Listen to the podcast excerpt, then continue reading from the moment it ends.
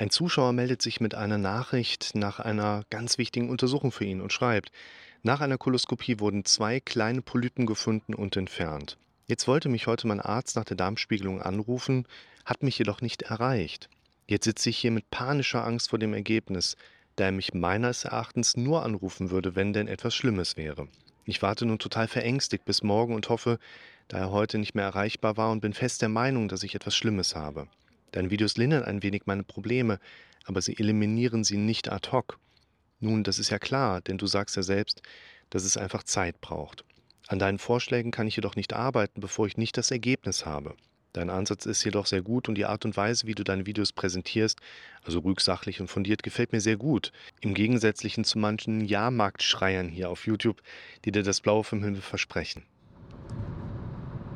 Alles hat seine Grenzen und die Grenzen in Bezug auf unsere mentale Ebene sind definitiv existent. Und gerade in solchen Situationen werden sie uns besonders vor Augen geführt, dass wir da in den Momenten eben nichts machen können. Allerdings, und das finde ich auch ganz wichtig, sind die Grenzen, die wir auf mentaler Ebene gesteckt bekommen, im normalen Alltag oder vielleicht auch wenn wir moderate Schwierigkeiten und Probleme haben, doch noch mal deutlich weiter weg, als wir das in vielerlei Hinsicht befürchten würden. Das heißt, wir können in der Regel sehr viel mehr, als wir das im Alltag so glauben würden, finden das aber meistens vor allen Dingen dann gar nicht so, wenn wir dann so eine ganz dicke Problematik haben, wo wir eben auch noch mal stark von unserem Gehirn vor Augen geführt bekommen, wer da eigentlich am längeren Hebel sitzt. Und das ist richtig, was der Zuschauer da schreibt. Er ist da gerade in einer Ausnahmesituation. Man spricht da in der Psychologie oder in der Beratung ganz gerne von auch einer heißen Phase. Und in dieser heißen Phase laufen viele Dinge anders, als das in unserem Alltag so seine gewohnten Dinge geht. Wir sind sehr viel eingeengter vom Denken, können uns eigentlich nur noch mit der einen Sache beschäftigen. Unser Gehirn schmeißt uns die ganze Zeit unangenehme Perspektiven und Fragen in den Raum. Und wir können eigentlich nichts anderes erleben, als dass unser Kopf sich nur um die immer ungefähr gleichen Themeninhalte da jetzt eigentlich so dreht. Und diese heiße Phase, die muss sich irgendwann abkühlen.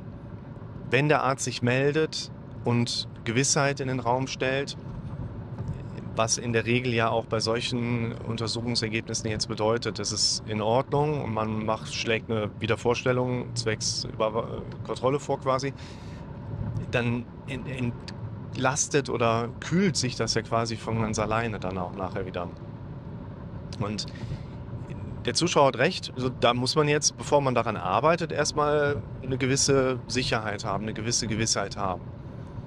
Und das Problem einerseits, was der Zuschauer da gerade mitbekommt, ist, dass er sich da in eine Sache hineinsteigert, die im Prinzip ja keine Erfahrungswerte beinhaltet und auch keine Abgrenzung oder Grenzziehung mit beinhaltet.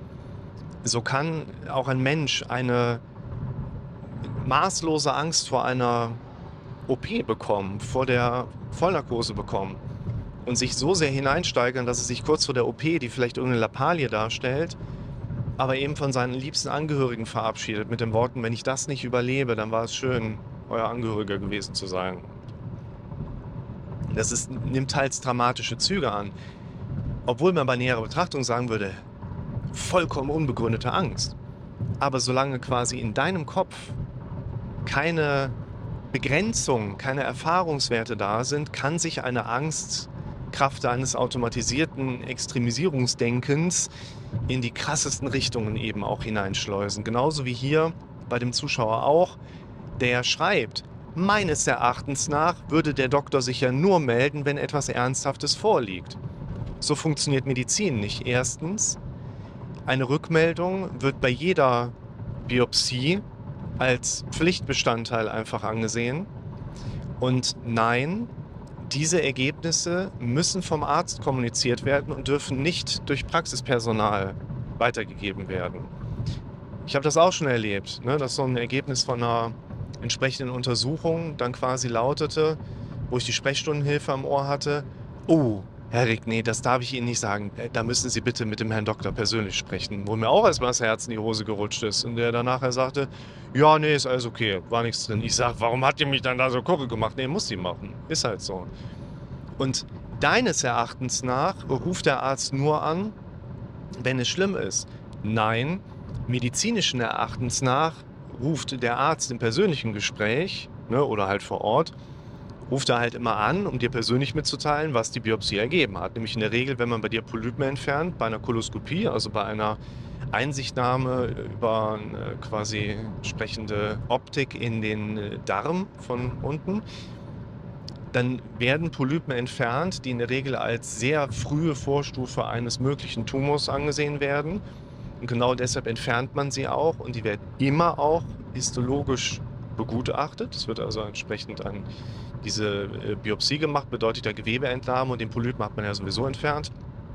Das sind in der Regel so Auspilzungen, die am Stielansatz mit einer Schnürung dann abgeklemmt und äh, entfernt werden.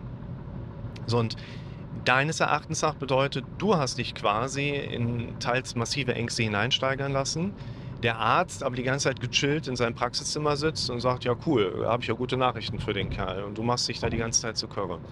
Und deshalb, da führt kein Weg dran vorbei, wenn wir eine drohende Gefahr haben, in welcher Form auch immer, dann geht es uns in der Regel erst dann wieder so weit, dass wir geradeaus nach vorne schauen können, wenn wir für uns eine Art Sicherheit haben aufbauen können, die über Erfahrungswerte, also ein ja, entsprechende Kenntnisnahme, Informationsweiterreichung, was auch immer das in dem jeweiligen Zustand nachher bedeuten würde, erst dann kann unser Kopf wieder auf normal schalten. Das große Problem jetzt an einem solchen Punkt ist, wenn der Kopf dann wieder auf normal geschaltet ist, geht es einem in der Regel bei einer solchen Problematik ja auch schlagartig wieder okay. Ja, vielleicht hat hier ein Betroffener eben auch so eine Untersuchung durchlaufen, der vielleicht sowieso schon eher mit hypochondrischen Ängsten zu tun hat. Das ist natürlich jetzt gerade sein in Anführungszeichen Fachgebiet, ne? dass jetzt also der Körper und der Kopf hingehen und sowieso die ganze Zeit drauf trainiert sind, mit entsprechenden krankheitsorientierten Mechanismen zu tun zu haben. Gerade dann ist es natürlich nochmal umso eindrücklicher für den Betroffenen, wenn jetzt hier die entsprechenden Impulse kommen über diese Koloskopie mit Polypenentfernung. Aber dann kommt eben das Problem, wir kriegen genau dann vor Augen geführt, wie notwendig die Handlungsebene für uns ist, wenn es uns richtig beschissen geht, wenn unser Kopf uns richtig pusht, wenn der uns richtig Druck gibt. Wenn aber der Druck nicht so groß ist, wenn die Notwendigkeit also nicht so groß ist, dann fallen wir oft aus diesem Machen wieder heraus. Vielleicht haben wir in gerade solchen Situationen, wo wir eine regelrechte Krise durchleben, jeder hat seine Krise im Leben, mindestens eine.